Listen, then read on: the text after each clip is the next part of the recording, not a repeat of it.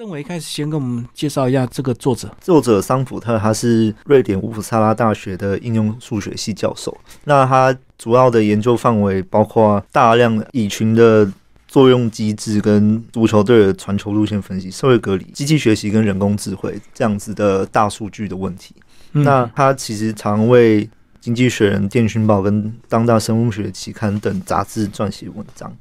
然后他其实，在研究需要大量分析跟数学统计的领域上面非常有研究。这样，接下来我们就来讲这个书的三个大章节、三个大方向。一，第一个是分析我们；第二个是影响我们；最后呢，呃，成为我们。先跟我们讲这三个逻辑好吗？作者认为，它演算法它主要的一个作用机制的或者是一个方向，它是从分析我们开始。就是从一些我们平常日常的作为，呃，或比如说我们点选一个连接那样子的一些资料输入来分析我们每一个人。那接下来就是为了要让这些资料有作用，那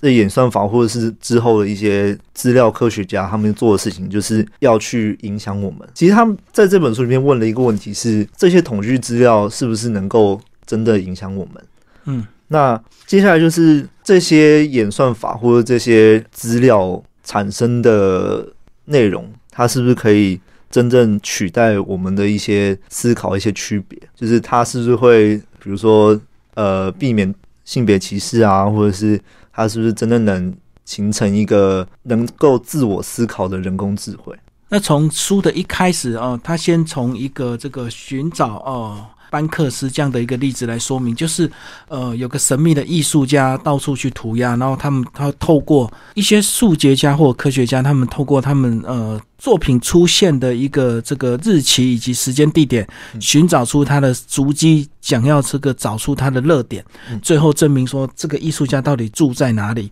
跟我们讲这个例子很有意思哦。对，Banksy 他是一个英国的涂鸦艺术家，那他其实。行踪不明，因为他作品其实到处都看得到，就是在呃英国，在欧洲，其实到处都看得到他的作品。那问题就来，就是他到底是谁？就是因为他的作品常常显示出一种对于社会的一种批判，那大家就很想要知道说这个人到底是谁？对，之前英国就有一一群数学家，他们去开始探讨这个问题，就是他们。开始从他的作品出现的地方跟时间开始去推演，就是他可能行经的地方。那他们其实有得出一个可能的结论，但是他们其实也没有说非常的确认这件事情，就是他到底是不是班克西。那作者提出这个案例，他主要想要讲的事情是，呃，他其实觉得这件事情某方面消除了 Banksy 他的艺术的一些呃神秘感，就是。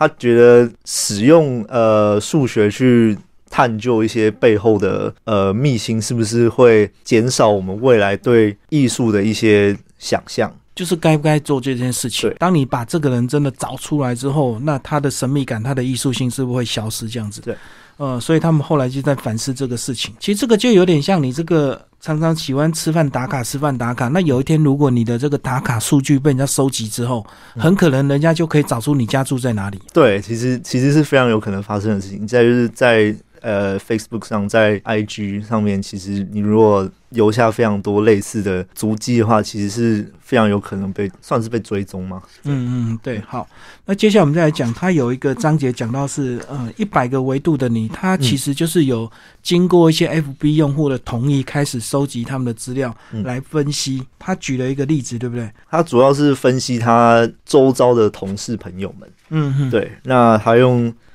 这些同事朋友们在 FB 上面留下来的资料，留言或者是暗赞这样，对，然后去去分析说他们可能比较喜欢哪些东西，嗯，对，其实有些东西很准，但是有些东西可能就没有到那么接近，对，对，他其实是从三十二位他的脸书朋友里面，从他的各项呃行动内容，把它分成十三个维度。嗯，也就是在你可以把它想成就是分成十三个种类的资料，嗯，去分析这些人。那分析这件事情的时候，其实最后他做出来的时候，前后花了不到一秒钟的时间。嗯嗯，对。那他在比较 Facebook 拥有的呃数据跟呃演算能力的时候，他就是他说数万名 Facebook 用户的五万五千种赞化约成足以预预测用户人格四十左右个时间，大概只要一个小时而已。他就是说，呃，其实 Facebook 在分析这件事情的效率上面其实是非常高的。对嗯嗯嗯。对，那其实有时候其实会得到非常不错的效果。哦，那他还有举了这个呃美国总统这个例子，在二零一六年呢，这个呃美国总统有一个剑桥分析公司，他们说呃他用什么样的资料导向来帮助川普打赢那次的一个总统大选？嗯，剑桥分析公司他们其实就宣称他们可以用五种呃人格特质去呃判断说这些选民会做出哪些选择，然后有可能会对对投票倾向，然后去从那个部分去影响他们去做出投给川普的这个选择。那其实，呃，在作者去探究这件事情，他其实因为他本身是一个对于资料非常敏感的一个数学家，所以他其实针对这件事情去做了一些分析，然后他其实有真的写信去给剑桥分析那家公司，问他们说他们是怎么做到这件事情。当然，剑桥分析公司其实呃没有正面给出回应，就是他们实际上做了什么事情。但是依据作者的推测，其实有时候他认为剑桥剑桥分析公司其实其实没有起到多大作用。对，在他看来，就是他们所宣称的那些那些作用，其实很大部分是有点像是商业语言。所以他才叫他剑桥牛皮公司嘛。对对对，就是在吹牛。即使他真的有做一些数据的这个呃收集，可是真的能够改变投票人的意向吗？其实这个是存疑的，对不对？对，嗯，作者在这本书里面的一个立场，就是我们必须要理解演算法背后它的原理，然后我们能够用这些方式去理解演算法这件事情，然后我们才能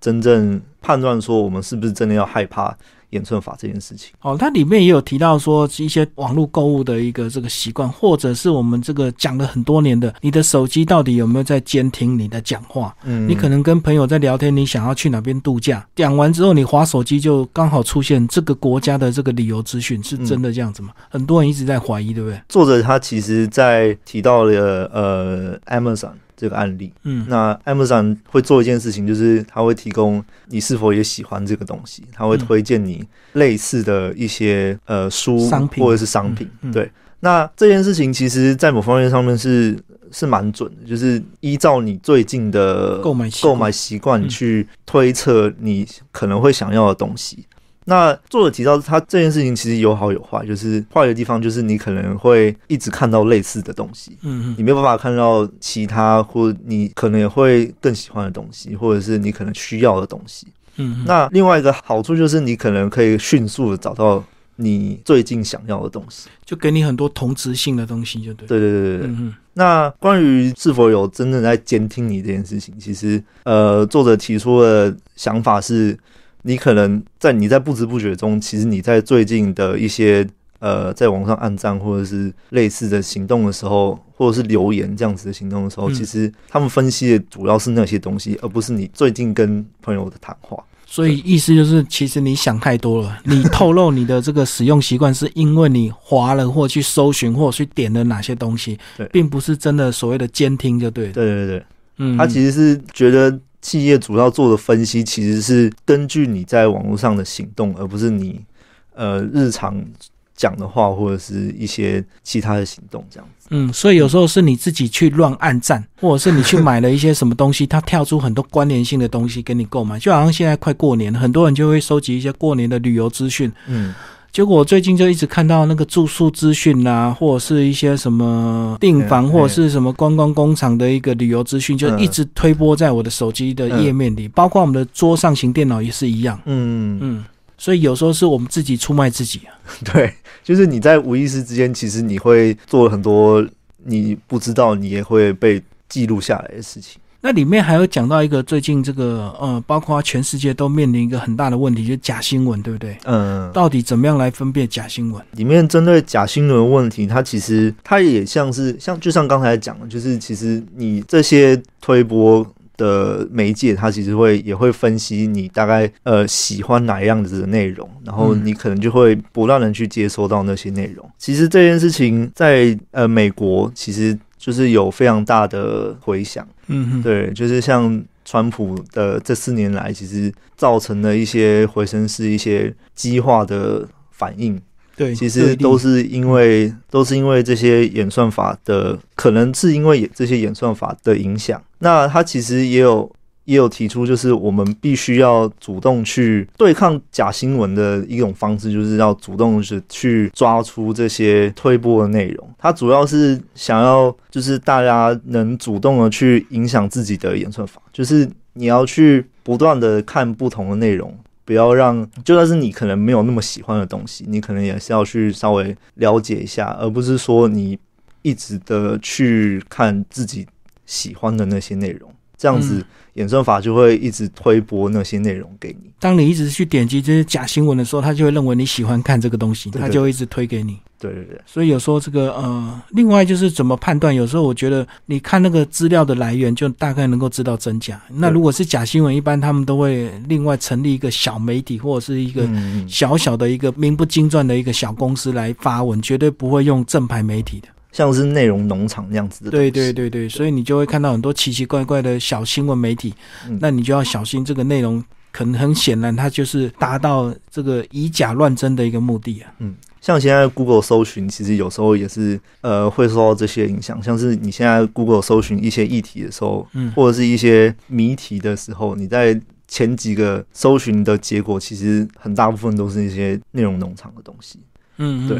你可能要往后找一下，你才会找到你真正想要找的东西。哦，他们会瞬间得到一些点击率，让他的 Google 或者是他直接去买广告，让他的搜寻达到前面几页嘛？对对对，达到他的这个效果，想要影响的一个效果。对，嗯，所以也不是说 Google 搜寻第一名或第二名，它就一定是真的。对，他可能是买来的。对你可能要再自己查证一下。好，这个是演算法的一个阴影，所以有时候，呃，我们知道这个社群软体他们演算法的一个这个方式之后，重点是我们要怎么去避免进入这个陷阱，对不对？然后你要去理解演算法它的原理，然后你要去理解这些演算法它的极限在哪里。对，一定有极限。里面其实有提到，像比如说，美司法上是不是可以利用演算法这件事情，或者是演算法是不是也会有歧视这件事情？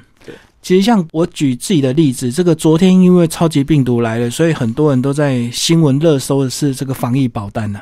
就是五百块隔离的话就有十万块的理赔。嗯，那刚好就真的两个朋友推荐给我，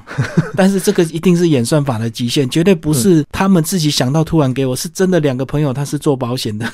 他只是顺势这个趁这个新闻的热度赶快推荐给我，因为五百块很容易成交嘛。对啊。嗯，而且大家觉得，哎，投报率好像还不错的，所以这个就不是所谓的演算法，这个自己跳出来这个秀秀保单给你看的，因为这个是朋友的行为嘛。嗯嗯嗯。那演算法的另外一个极限就是，他在判断一些事情的时候，他只能利用片面的资料去判断一些事情。嗯，对，像是比如说，呃，在司法上面就是非常有问题，就是曾经。有人在美国，他们曾经试过想要用演算法去来判断一个人是否有罪这件事情。嗯，但是他们后来发觉，其实这个会造成非常大的问题，就是第一个种族问题，就是歧视的问题。对，就是会有非常大量的非洲族裔的人会受到影响。嗯嗯，那这件事情其实就告诉我们说，演算法在呃很多方面上是有它的极限，就是你他其实得到的资料是我们自己喂给他们的。对，演算法的资料是我们给他们，其实他们也是从我们身上学到的启示，或者是呃一些传播的方式。他就举例说，如果你是黑人，然后你学历不高的话，那你再犯的几率可能就是会比较高。对他讲的这个叫做伪阳性。对，那如果你白人，你家世背景好，你读书读很高的话，你这个比较犯罪的几率就比较低，叫伪阴性。伪阴性，对，嗯，所以其实它的这个呃演算资料的这个最后的真实性，其实还是有它的一个缺陷，所以才会讲说演算法的一百道阴影这样。嗯，最后在这本书在提到演算法的时候，其实大家会想到另外一个方向，就是人工智慧的部分。对那他在最后就针对人工智慧部分提出了一些讨论，像是人工智慧是不是真能真的写出一篇小说，或者是是不是真的能帮我们做一些呃需要大量思考的事情。那他其实有测试用演算法去写了一篇文章，那章叫做《小树间的唯一想法》。嗯嗯，对，然后演算法在最，他最后就列出了一个他利用演算法写出了一篇小小的小段的文章。那那篇文章其实看起来逻辑上有点怪怪的，但是对，但是其实用某种方向去思考的时候，又有点失忆。嗯对，所以就是演算法或许在一些层面上面，它可能会有一些缺陷，但是可能会造成一些意想不到的结果。这个就跟你用这个呃 Google 翻译一样，如果你翻译单字都 OK，可是你翻译一整篇文章，你看起来就会怪怪的，哦，对，嗯，就不够精准。对对对，嗯最后跟我们讲一下，我们邀请到这个呃专文导读的这位呃曹家龙，曹家龙教授是呃世新大学呃社会学系社会心理学系的呃助理教授。那他主要研究范围在目前网络社会或者科技社会对于呃我们人类社会的一些影响。那他在这篇导读里面为我们检视了这位作者的一些观看的角度。他也把这本书分成了几个部分，就是演算法真的懂我吗？Facebook 是否真的能操纵我们？AI 是不是能真正的成为人类这样子的思考方式？今天非常谢谢我们的政委为大家介绍这本书《演算法的一百道阴影》，猫头鹰文化出版，谢谢。